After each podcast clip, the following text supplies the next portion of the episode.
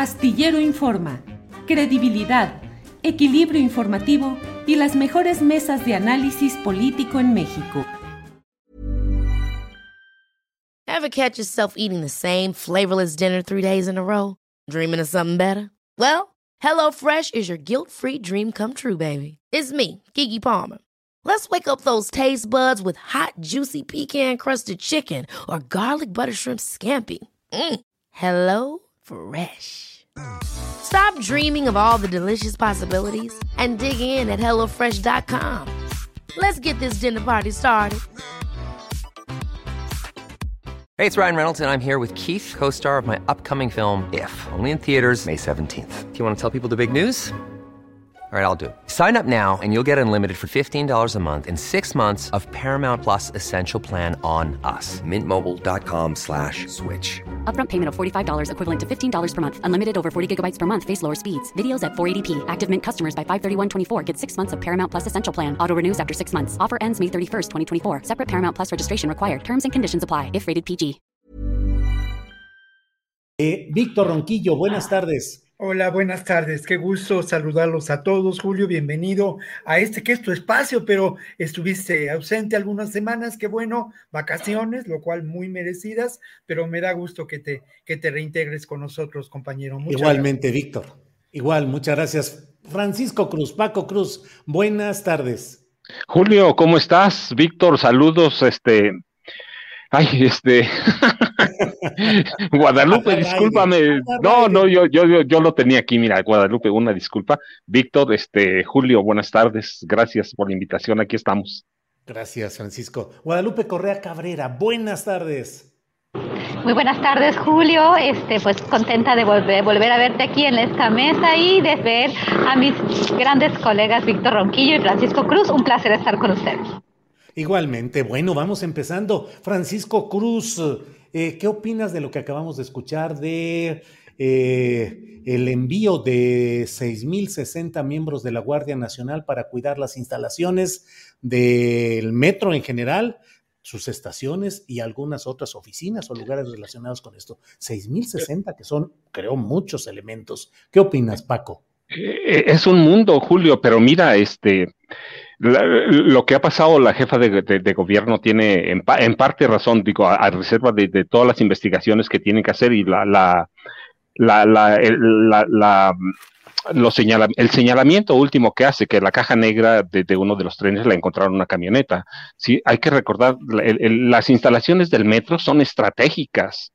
Este, su, su, su, importancia nadie la puede negar. No solo, por lo que transporta los millones de personas que se mueven a través del metro, sino hay que recordar por los lugares que cruzan, por el Zócalo, donde se encuentra la Presidencia de la República, la Suprema Corte de Justicia de la Nación, la Secretaría de Hacienda, la Cámara de, Diputados, este, es decir, cualquier cosa que pase en el metro es lamentable, además de, de, los usuarios, yo soy un usuario del metro siempre que voy a Ciudad de México, este, entonces sí es urgente. Además, es eh, un, una institución o una empresa que, que, que, que, también en parte maneja un sindicato que opera como una, magia, una mafia desde hace más de 40 años.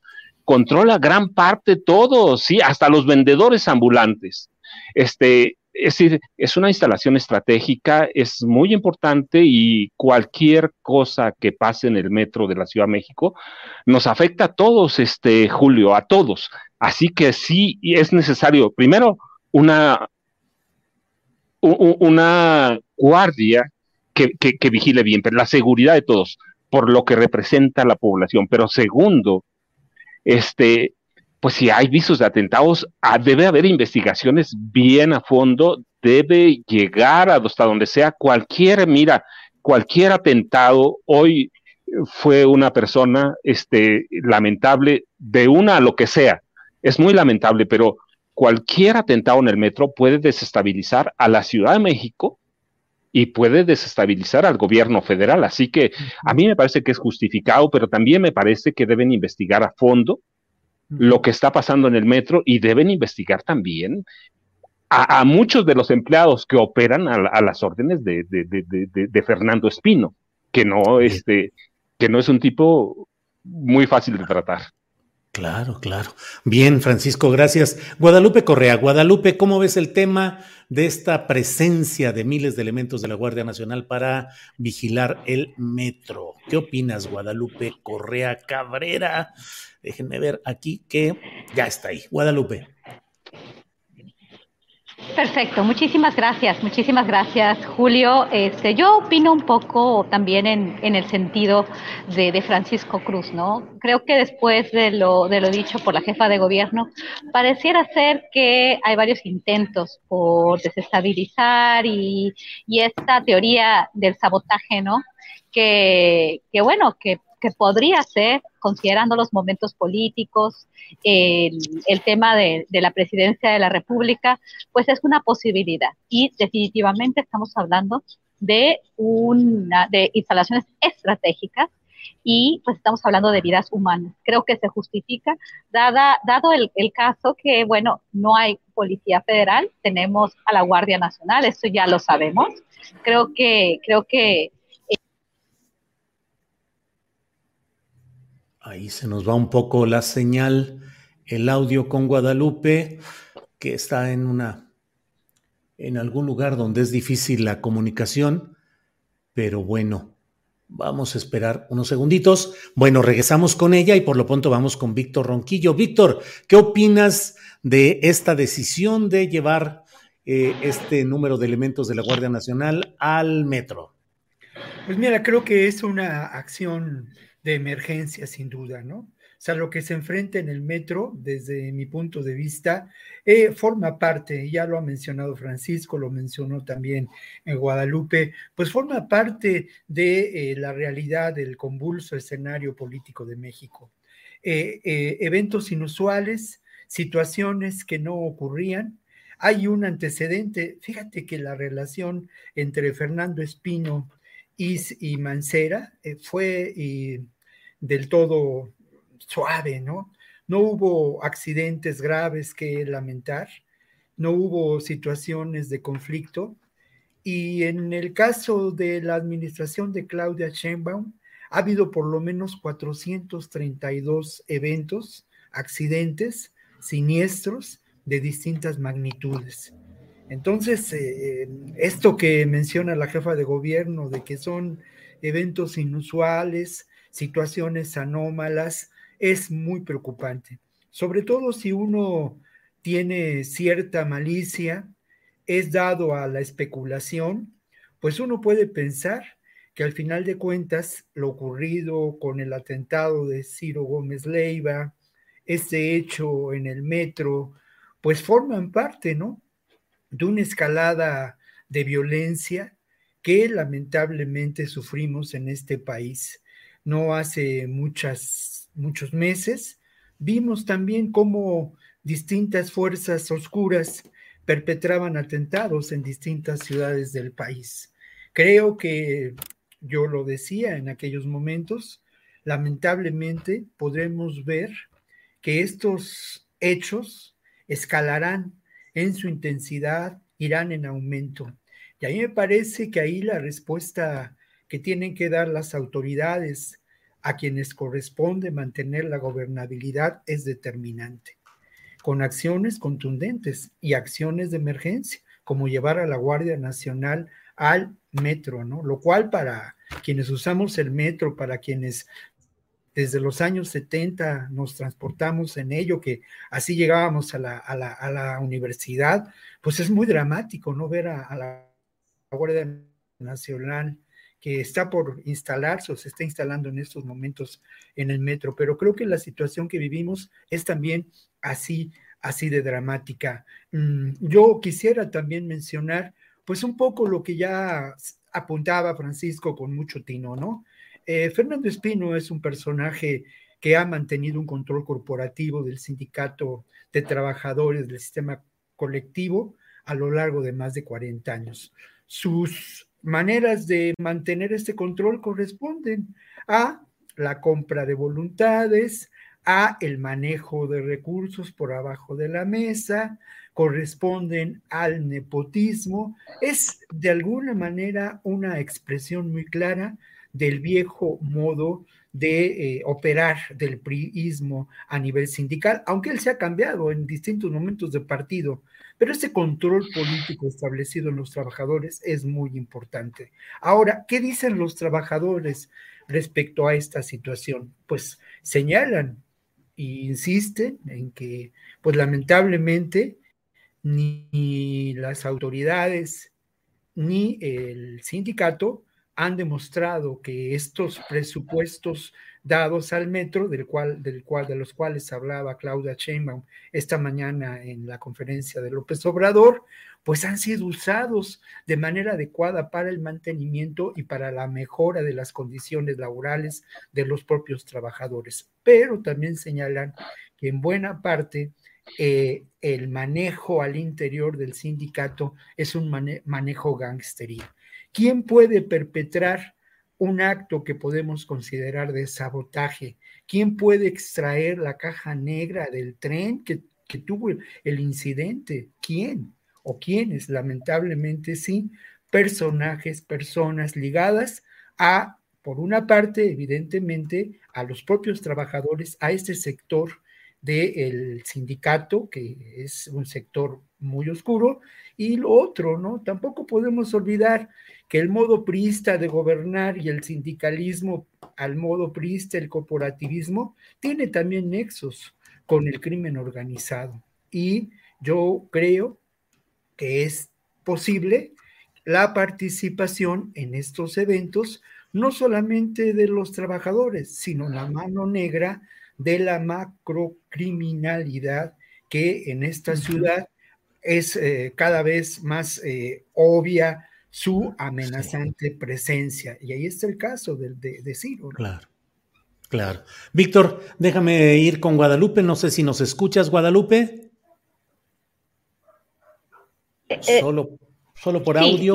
Sí, sí, los Perdón, Guadalupe, no se escuchó la parte en la que ibas avanzando sobre el tema de la Guardia Nacional y el metro. Adelante, por favor. Bueno, espero que me escuchen. Eh, si no me escuchan, eh, díganme. Creo que creo que es un tema muy muy pertinente, muy eh, como estoy totalmente de acuerdo con, mis colegas Víctor y Francisco Cruz. Es el, el metro de la Ciudad de México. las instalaciones son estratégicas. El riesgo después de, de todos estos eventos que la jefa de gobierno eh, describió, que parecen escalofriantes, podríamos tener eventualmente algún evento terrorista donde muchas más personas de cualquier forma han muerto ya este ya ya, ya han sido perdón ya ya han sido este pues pues afectados muchas personas pero pueden ser afectados muchas muchas más al parecer este este estos eventos pues se han llevado a cabo por por personal o por personas que conocen bastante bien eh, pues estas instalaciones. Se habla obviamente de los trabajadores eh, que pertenecen al sindicato, porque son los trabajadores que, que, que, laboran para el metro. No lo sabemos, creo que eh, definitivamente, como dice Víctor, se tiene que hacer una investigación muy a fondo. El tema es, es, muy interesante y yo quiero abordar de otra forma cómo la oposición está cubriendo este tipo de eventos. ¿no? Por ejemplo, quisiera leer un tuit de, de una académica eh, este, de, Denise Dresser, eh, donde, ella, donde ella señala, ¿verdad? Que, y es, y es muy, muy, muy preocupante como, como ella eh, habla, ¿no? De que es una teoría de conspiración del sabotaje, ¿no? Que esto alimenta la militarización. No, señora, de ninguna manera esto alimenta la militarización. Yo lo, yo lo contestaría a la señora Dresser. Lo que está sucediendo en este momento, tenemos instalaciones estratégicas y con todos estos eventos hay un riesgo de que muchas más personas, que pueden ser cientos o miles de personas afectadas, ¿por qué? Por, este, porque alguien ponga una bomba, porque alguien quiera realmente desestabilizar a la Ciudad de México creando un evento de este tipo, ¿no? Y entonces ver cómo muchos personajes vinculados a la oposición empiezan a hablar de que esto alimenta la militarización. Creo que se justifica que la Guardia Nacional participe de forma coordinada con la Policía de la Ciudad de México para...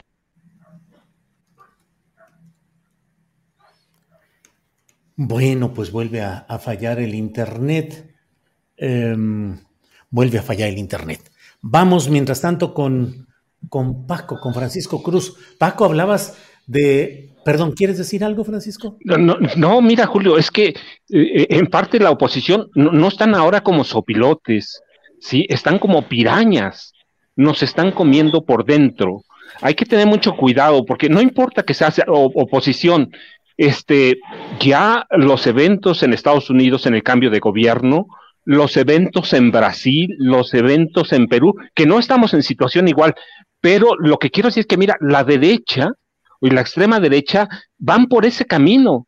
Entonces tenemos que tener cuidado y la oposición también debe tener un poco de responsabilidad porque están en juego en el metro millones. Mira, yo tengo un hijo de, de, de, 15 años que todos los días se trepa al metro para ir a, a, la, a, la, a, la, a la, prepa. Entonces debemos, ellos deben ser cuidadosos, ¿sí? son instalaciones que sí, sí pueden poner en riesgo la, la, la, la gobernabilidad de la Ciudad de México, que es estratégica para el funcionamiento no solo de la ciudad, sino de todo el país, Julio. Bien. Em, Francisco, aprovecho para eh, pedirte un poquito más, tú que conoces perfectamente estos temas, eh, lo del señor Espino, dirigente sindical durante cuántos, ya 45 años en el... 43 años, tiene 43 años y mira, él es de parte de esa mafia que recuerdas a Fidel Velázquez. Si, si, si, si, nos van a sacar, nos van a sacar por los pies por delante.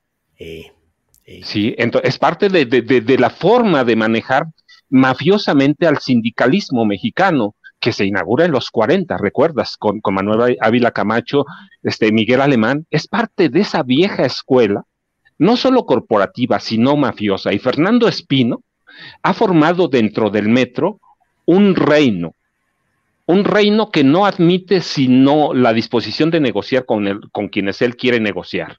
Sí, por, por ejemplo, con Mancera y con el PRI, negoció bien. Hay que recordar, mira, que el metro tiene 50 años o más, en 68 lo inauguran. Entonces, hay, hay instalaciones que por descuido, que por, uh, por falta de inversión, se dejaron al garete, se dejaron allí. Entonces, reconstruir el metro es complicadísimo. Reconstruirlo cuando tienes el enemigo adentro, cuando tienes un grupo que opera como mafia, es imposible. Entonces hay que tener mucho cuidado porque están en juego, te digo, yo, yo lo veo por mi hijo que todos los días se trepa al metro para ir a la escuela. Entonces, Espino es parte de esa escuela del sindicalismo charro mexicano que inaugura Miguel Alemán y que no lo sueltan y que no quieren negociar sino para, para ellos mismos. Nepotismo, compadrazgo y corrupción interna en el metro, Julio. Francisco, eh, Hoy estuve tentado a pedirle a Francisco Cruz que hablara con nosotros sobre el tema del Estado de México y de las elecciones. Dije, bueno, ¿quién mejor? Pero bueno, estabas ya convocado para esta mesa y dije, bueno, ni modo. Pero ya platicaremos en estos días. Pero Francisco. No, pero mira, platicaste con Barranco, con Bernardo, que, que está, que te, además está, el libro este, ya en camino. En el que también este, tú participas, claro. Sí, claro. Este, ya, ya está en camino. Este, pero sí, el Estado de México es una Mira, hoy, hoy, hoy declinó, yo no lo dije ahora, lo dije antes, en mayo pasado lo dije, no tenía ninguna oportunidad, este, Vargas del Villar, ninguna tenía. Sí, el, el, el, el grupo Atlacomulco lo tenía con el pie ahí encima, con el pie en el cuello. En agosto le dio una prueba y, y, y de, cuando Reforma publicó una serie de reportajes con sus inversiones este, inmobiliarias en México como en el extranjero, y nada más era cuestión de tiempo. ¿Cómo, ¿Por qué digo que fue el grupo Atlacomulco el que lo sometió? Porque mira, él mismo, él mismo lo, hizo a su manera. Cuando empezaron a salir los reportajes, él lo primero que hizo, antes de que salieran los reportajes con amigos que él tiene en periódicos de Toluca, dio una serie de explicaciones así muy raras, ¿sí? Muy, muy raras, explicaciones que iban a justificar los ataques que venían o los reportajes de reforma. Entonces no tenía una posibilidad, este, Morena tiene muchas posibilidades. ¿Va a ganar? ¿Quién sabe?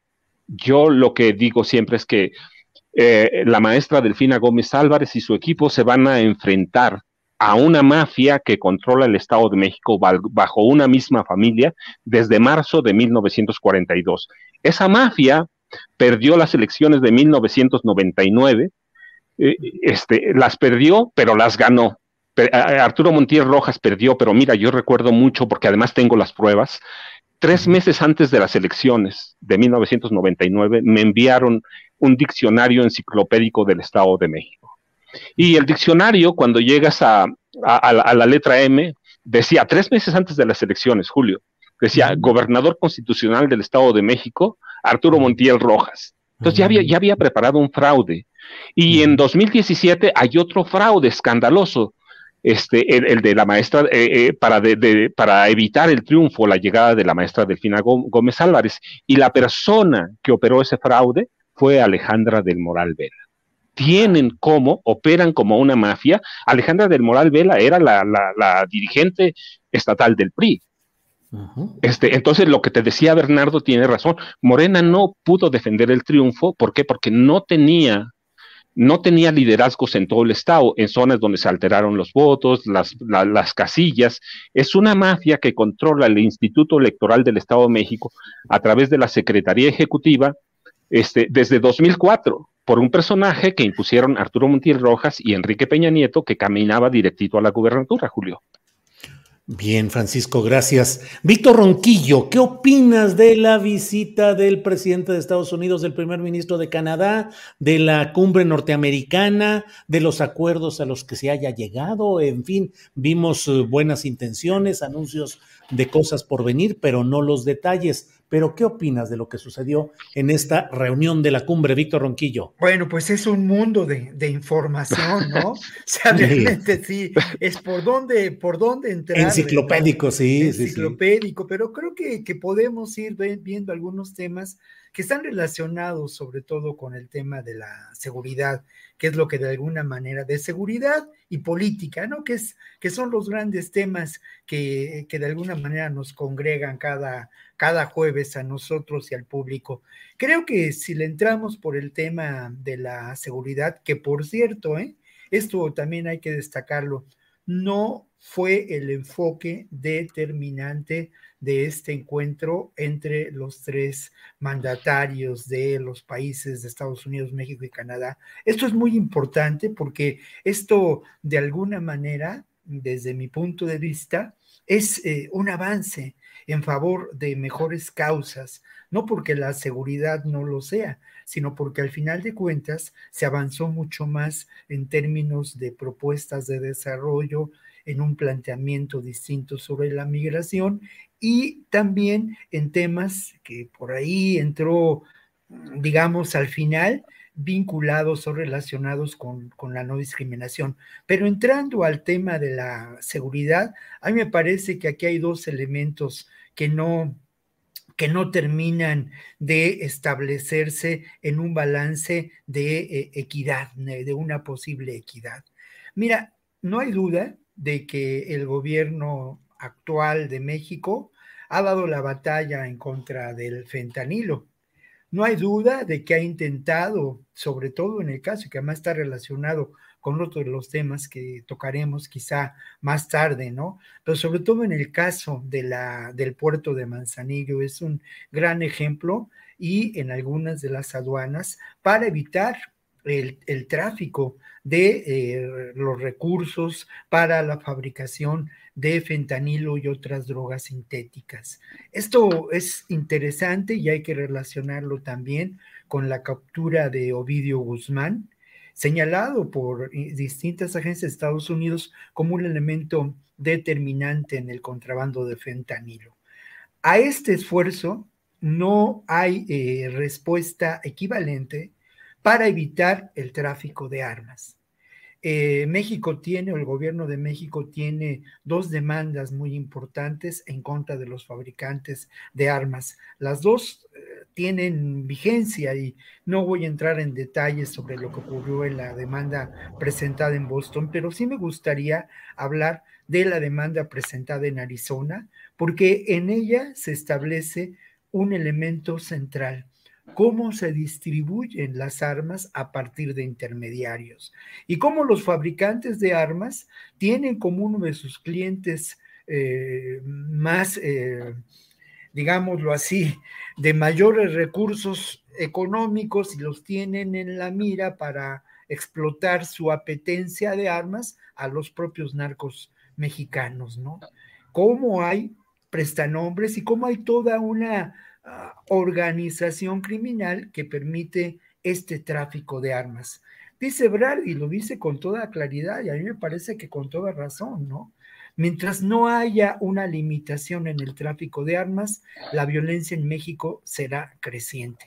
Y lo otro, yo quiero agregar también cómo lamentablemente estas armas son las mismas que en Estados Unidos pues provocan estos hechos de tiroteos en las escuelas, ¿no? O sea, es una industria, por otra parte, que pues trabaja con la muerte. Y es una industria que también lo he dicho en otras ocasiones, pues es un motor actualmente en la economía de Estados Unidos, ¿no? El otro tema, Julio, pues es el asunto de la, de la migración, que si quieres en otra ronda podemos platicar sobre ello. Bien, Víctor, gracias. Francisco Cruz, ¿qué opinas de la visita de los dos mandatarios norteamericanos con el presidente de México como anfitrión? ¿Qué te llama la atención de las muchas cosas que ahí se plantearon? Mira, Julio, a mí me, llama la atención primero que es la primera vez, no de lo que yo veo, sino incluso lo que he leído, que un presidente mexicano llega en esa posición después de Lázaro Cárdenas del Río, sí, porque se acercaba a la Segunda Guerra Mundial puede negociar algunas cosas. Luego llega López Portillo y, de entrada puede negociar algunas cosas, pero López Portillo se cae muy rápido por, por, la corrupción, por todo lo que conocemos del López Portillismo. Este, pero es la primera vez que veo que llega un presidente más allá de, las nimiedades como, como, el aeropuerto, como el avión, que son cuestiones políticas internas. Eh, veo a un presidente que llega este, por lo menos no con las manos dobladas y, logra algo que, mira, para mí se me hacía así como complicadísimo. Yo, yo tengo este, la certeza por algunas cosas de que López por ti, este, discúlpame, este, Andrés Manuel López Obrador, es parte fundamental para emitir aquel comunicado, para condenar las incursiones de, de, extremistas de derecha en el Palacio de, Gobierno Federal, en, las instalaciones de, justicia y, del poder legislativo de, Brasil. Y me parece que esto es muy importante, no se le presta tanta atención, pero me parece que es fundamental en la posición que tiene eh, el, presidente López Obrador. Eso me llama mucho la atención.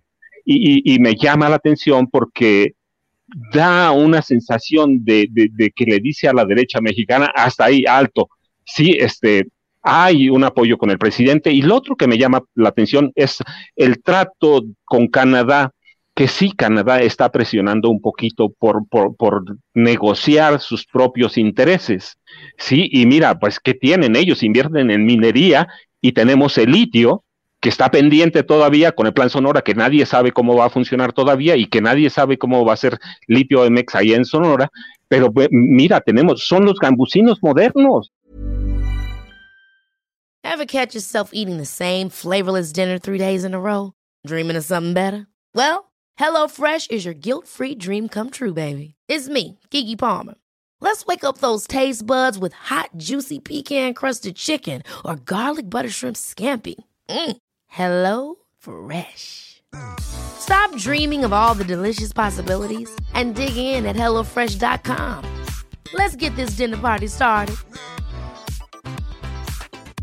Hey, it's Ryan Reynolds, and I'm here with Keith, co star of my upcoming film, If, only in theaters, May 17th. Do you want to tell people the big news? All right, I'll do it. Sign up now and you'll get unlimited for $15 a month in six months of Paramount Plus Essential Plan on us. Mintmobile.com slash switch. Upfront payment of $45 equivalent to $15 per month. Unlimited over 40 gigabytes per month. Face lower speeds. Videos at 480p. Active Mint customers by 531.24 get six months of Paramount Plus Essential Plan. Auto renews after six months. Offer ends May 31st, 2024. Separate Paramount Plus registration required. Terms and conditions apply if rated PG. Casi el 70% del oro de este país, poquito más del 60%, lo producen ellos. Tienen eh, operando megaproyectos impresionantes. Yo recuerdo, mira, una, foto de para, para, que, que, después me sirve para, para, darle relato a un libro, este, de, una revista que, este, electrónica que se llama Metal News, un tipo que se apellida McCagwin, eh, posa sentado en 100 mil onzas de oro y la, la, la, la, entrevista y la foto se distribuyen este, y entonces lo que, a lo que viene el primer ministro de Canadá, me parece que lo, lo infiere, o lo infiero yo, y lo, él lo deja ver muy claro. ¿Por qué? Porque ¿en qué invierten los canadienses? Invierten en energía, invierten en, en minería. Y quiere sentarse a negociar la minería. Y el presidente tiene una salida muy, muy, muy diplomática y hábil, digo yo este, bueno, pues vamos a formar comités, vamos a sentarnos a negociar. Entonces a mí me llama mucho eso la atención, que el presidente de México, por primera vez en mucho tiempo, logra sentarse a Salinas, lo sometieron con el Tratado de Libre Comercio para Norteamérica.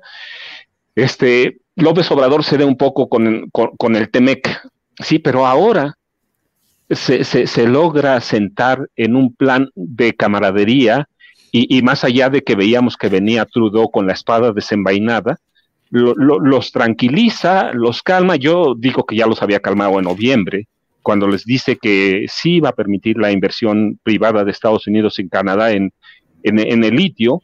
Este, pero me parece que es muy importante, que son importantes las formas y, y, tenemos un presidente que se pudo sentar, no sé si de igual a igual, pero sí por lo menos cordialmente y rompen muchas formas que dicen mucho de la relación que hay en este momento con Estados Unidos y la forma que se puede impulsar el desarrollo en las Américas, que no es nuevo, ¿va?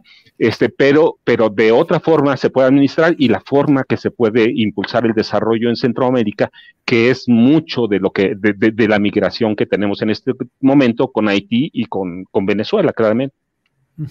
Bien, Francisco.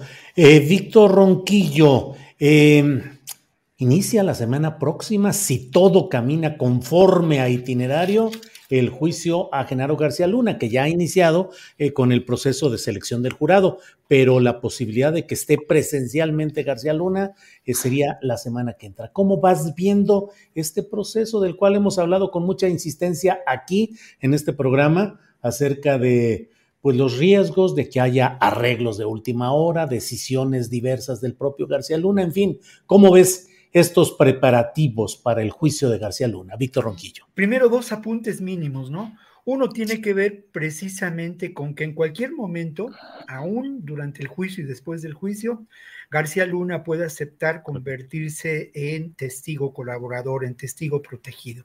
Eso creo que es importante señalarlo, ¿no? El otro, el otro apunte es que aunque uno pueda pensar por las insistencias por parte de la defensa, por la intención política que indudablemente tiene este juicio en el ámbito de la realidad económica, política de Estados Unidos y de la propia geopolítica, eh, un juicio que podría poner en el banquillo de los acusados al sistema de seguridad en México, quizá eh, nos aporte algunos elementos para, como lo decía la semana pasada, desenmarañar algunas, algunos, tomar algunos hilos para desenmarañar un tramado de complicidad entre la ah, criminalidad y el poder político en este país, Julio.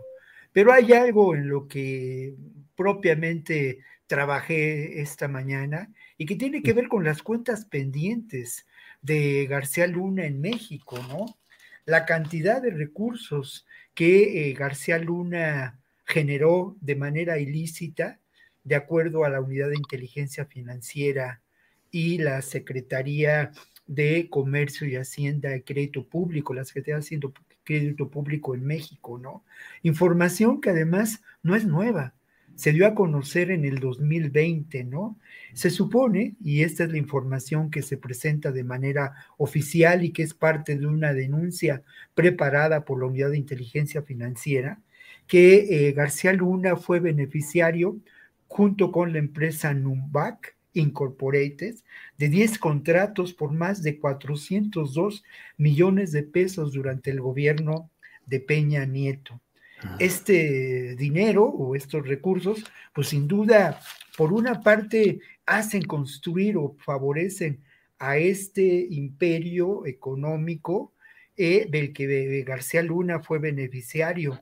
un imperio económico fundado, sí, por una parte en la corrupción, en los nexos con el crimen organizado, pero que tiene como elemento central ya en su, en su etapa, en la etapa posterior a su gestión como secretario de Seguridad Pública, en la venta y asesoría de eh, recursos técnicos para la seguridad, sobre todo la seguridad de los penales, ¿no? Es interesante, ahí también eh, se publicó también por esas fechas, eh, Univisión, eh, esta cadena de televisión en Estados Unidos, realizó una entrevista por demás interesante con Nieto, con Santiago Nieto, él, quien entonces estaba al frente de la UIF. Y Santiago Nieto en esa entrevista, primero señala que esta denuncia existió desde entonces, ¿no? Que no ha no, no ha pasado, qué ha pasado con ella. Esta denuncia fue formulada ante la Fiscalía General de la República y también ante la Secretaría de la Función Pública. Abundando en esta información, eh, hablaba de un esquema de lavado de dinero en donde se, los gobiernos, el gobierno federal y los gobiernos de algunas entidades, contrataban a empresas fachada eh, ligadas a Peña Nieto, transferían los depósitos a la cuenta de esas empresas, después se sacaba el dinero en efectivo y pues se depositaba, ahí hay un, hueco que yo no acabo de, de, entender, en paraísos fiscales, ¿no? Entonces hay una serie de elementos que nos hacen pensar que esta información tendría que dar pie para formular una acusación al propio, al propio García Luna en nuestro país. Se, eh, por último, esta información, Julio, y con eso cierro el comentario. Eh, eh, García Luna no era accionista directamente de esta empresa, pero tenía un vínculo, ¿cómo decirlo?, orgánico con ella que permitía estas operaciones de lavado de dinero. Solamente un remate final bueno, es de asombra, es de asombrarse, pero se explica perfectamente por qué eh, la defensa en Estados Unidos de García Luna no podrá utilizar como un recurso para la defensa de este personaje las relaciones que mantuvo al más alto nivel con agencias de seguridad de, eh, y responsables de esas agencias de seguridad de Estados Unidos. Bien, Víctor, gracias. Eh, Francisco Cruz, tus observaciones y apreciaciones sobre el aparentemente inminente juicio a García Luna a partir de la semana que entra en Estados Unidos. Julio, mira, para, mí hay cosas bien interesantes y algunas las has platicado con este, con, con, Esquivel, que además mi cuate hace muchos años, ¿sí? Este, trabajamos juntos en Notimex, pero él te dijo algunas cosas interesantes. ¿Qué quieren los gringos? Información. ¿Sí? Este, puede negociar a García Luna este, un poco después, pero, pero claro que pueden negociar, pero ¿qué quieren? Eh, ¿Qué, qué, tiene García Luna que les puede interesar a los gringos? Sí, sí tiene información, pero ¿qué, qué tipo de información tiene? Bueno, mira, tiene 500, en, su, en su poder 500 mil, 580 mil este, carpetas de personajes de este, que van de, de, de, de dirigentes priistas, dirigentes panistas, eh, la élite burocrática y la élite del Poder Judicial de la Federación, y en concreto la Suprema Corte de Justicia de la Nación y algunos magistrados, este, quienes están involucrados en actos de corrupción, quienes están involucrados en actos de narcotráfico, quienes, mira, te, te lo digo porque así lo escribí, va, si tiene expedientes confidenciales sobre la homosexualidad de algunos este, exdirigentes partidistas, las infidelidades ocultas, conoce todo el entramado de Martita Sagún para corromper a sus hijos, conoce los secretos de Vicente Fox Quesada y, las, y otras perversiones de las élites del PRI del PAN. tiene la carnita que les interesa a los gringos, tiene los, las carpetas, y con los expedientes confidenciales de 500 mil, por lo menos 500 mil policías que había hasta, hasta el 30 de noviembre de 2018 en todo el país, federales, estatales, municipales. Y mira, tiene un amplio diagnóstico detallado, bien detallado en las llamadas carpetas rojas, que, que, eran los archivos secretos del CISEN.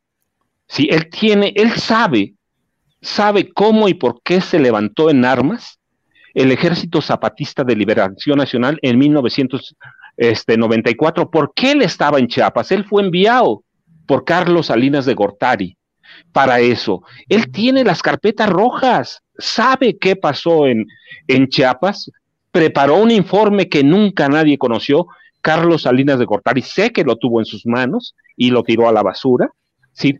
Eh, eh, eh, tiene, tiene Genaro García Luna aquello que le importa a, la inteligencia de Estados Unidos y seguramente al Departamento de Estado y a la Casa Blanca toda la carnita de la corrupción de este país, más allá de que tiene informes, porque él estuvo en eso, sobre la seguridad nacional y cómo se trabaja la seguridad nacional en, este país, Julio.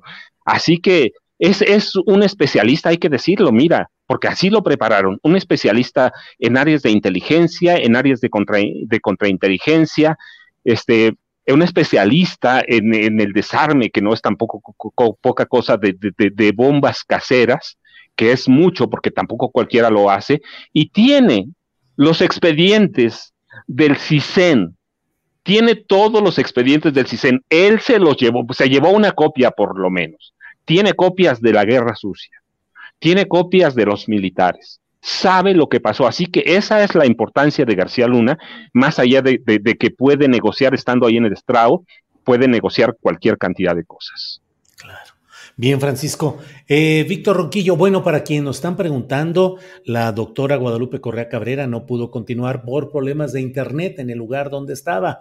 Ya nos había dicho con antelación que estaba en un lugar con una, con complicaciones del servicio de internet. Aún así, hicimos el intento de poder mantener la comunicación, pero finalmente ya resultó eh, inviable. Así es que le enviamos nuestro agradecimiento, saludo y aprecio a la doctora Guadalupe Correa Cabrera pero bueno, en esta ocasión ya no pudo continuar con, con su exposición.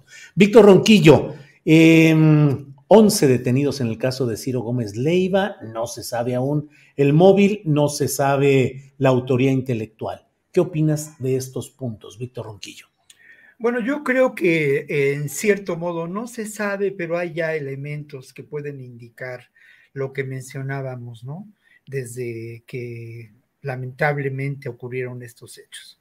No hay duda de que esto ahora hay eh, pruebas que confirman que se trató de un atentado en donde se buscó eh, ocasionar un grave daño de eh, credibilidad, generar irritación social y además exponer en un punto enormemente sensible al actual gobierno, que es el tema de la seguridad. Eh, el grupo de personas que ha sido detenido forma parte de estas redes de macrocriminalidad que existen en la Ciudad de México. Eh, es eh, evidente que poseían una infraestructura para operar, que disponían de armamento y llama la atención el que tuvieran en su poder cuatro mil dosis de eh, droga, no se indicó en la información qué tipo de droga, pero dosis para venderse, y se les vincula también a la extorsión. Eh, creo que esto también nos hace pensar en qué características presentan hoy en día estos grupos criminales. Hemos hablado en otras ocasiones de la posible presencia de paramilitarismo y nos hemos referido a Guerrero, ¿no? Eh, nos hemos referido también a algunas de las fronteras, pero hoy encontramos que en la Ciudad de México hay elementos posibles de estos grupos, que no hablo de ellos como ocurrió en la década de los noventas y se hablaba de paramilitarismo por, por ser entrenados, adiestrados, organizados por el propio ejército mexicano. Aquí podemos hablar de paramilitarismo en función del armamento, en función de la, de la estructura organizativa, en función incluso de su capacidad de acción y esa organización que sin duda presentan. Se les vincula con otros, con otros homicidios. Eh, creo que esto nos tiene que llevar eh, y son elementos que hacen evidente que este hecho tuvo una planeación y que este posible móvil de este crimen no está relacionado con la actividad de Ciro. Ciro no tenía ninguna relación posible, no es un reportero de la calle que haya intervenido en la denuncia de grupos eh, del, del narcomenudeo en la Ciudad de México. Hay por ahí una anécdota que más bien resulta chusca de cómo se refirió a, algunas, algún grupo o algún personaje del narco, ¿no? Más bien, sí lo representa en, en un amplio sentido, y esa es la realidad, a un líder de opinión desde una, de una perspectiva conservadora, que eh, ha ganado espacio en político, en información, en los últimos dos años. Y en ese sentido, pues es un blanco o era un blanco ideal para perpetrar un atentado que tuviera una repercusión en, eh, eh, en un intento de destabilización al gobierno de López Obrador. La respuesta posterior el señalar que el propio López Obrador podía haber estado involucrado en este, en este tema, pues es muy preocupante, pero nos deja ver cómo se estaba, cómo se, se buscó fraguar esta, esta realidad. Eh, por otro lado, pues no podemos desligar estos hechos del contexto en el que se dan. Otra vez, las elecciones en el Estado de México, las elecciones en Coahuila, la, contienda electoral de 2024 y el proyecto de gobierno de Andrés Manuel López Obrador que ha afectado a muchos intereses. Para empezar, y desde ahí ese es el tema central, ¿cuántas grandes empresas ahora se ven obligadas a pagar impuestos? Bien, Víctor. Eh, Francisco Cruz, ¿qué opinas del tema de los detenidos y la primera fase de investigación que ha sido dada a conocer en el caso de Ciro Gómez Leiva?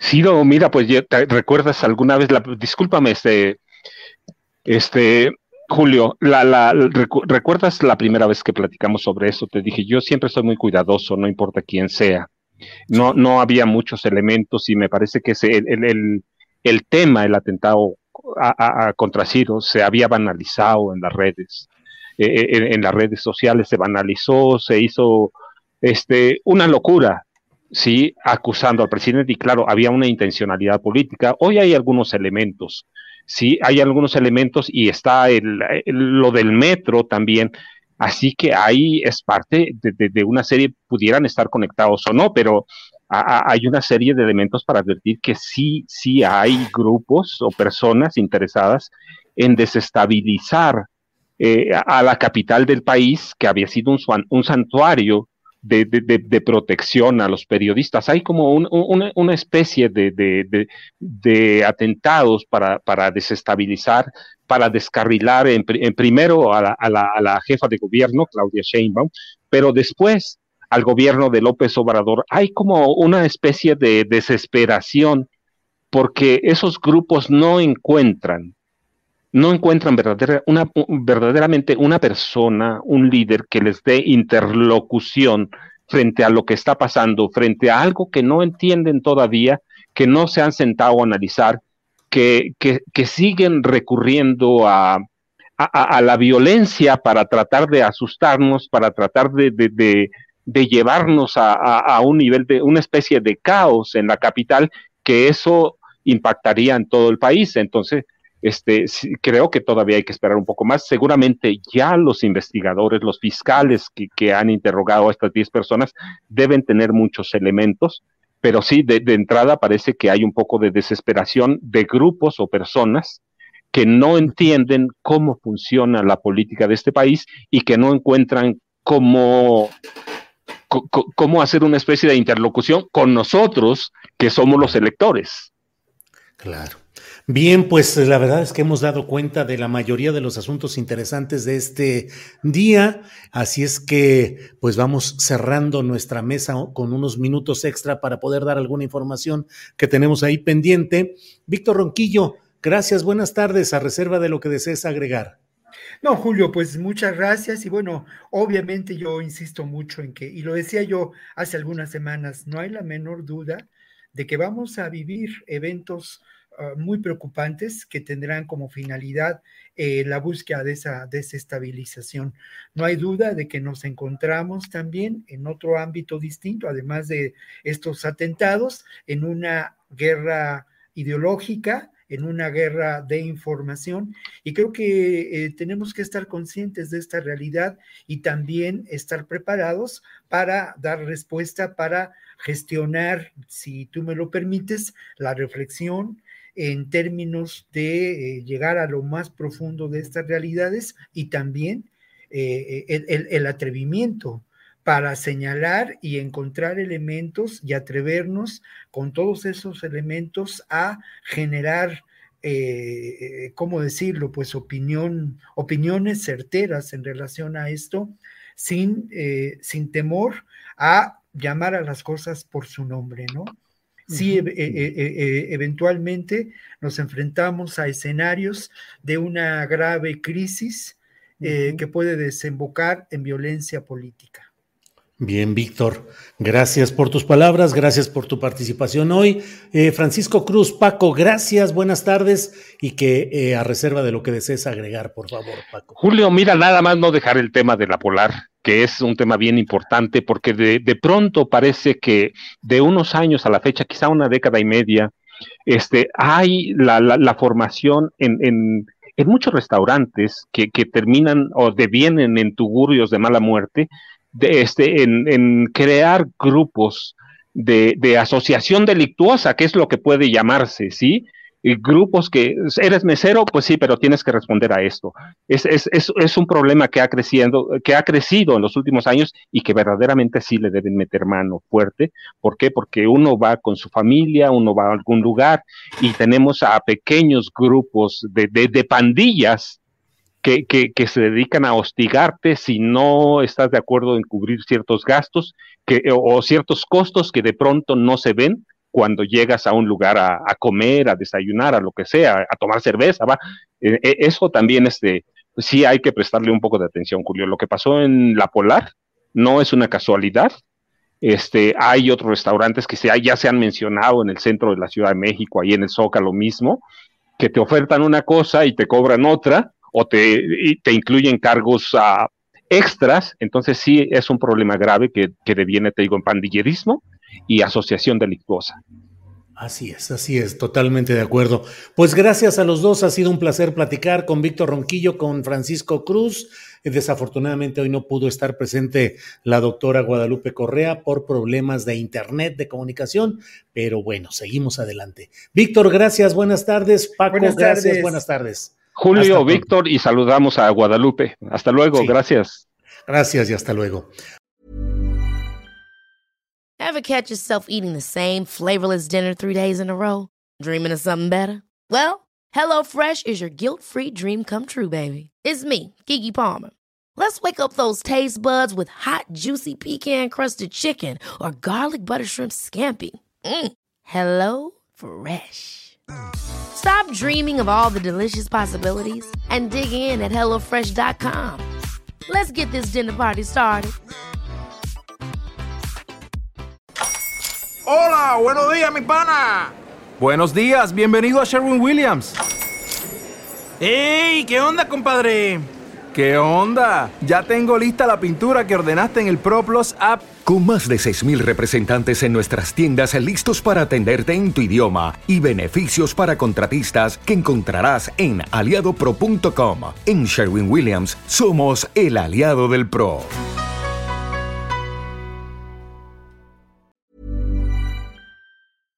Para que te enteres del próximo noticiero, suscríbete y dale follow en Apple, Spotify, Amazon Music Google o donde sea que escuches podcast.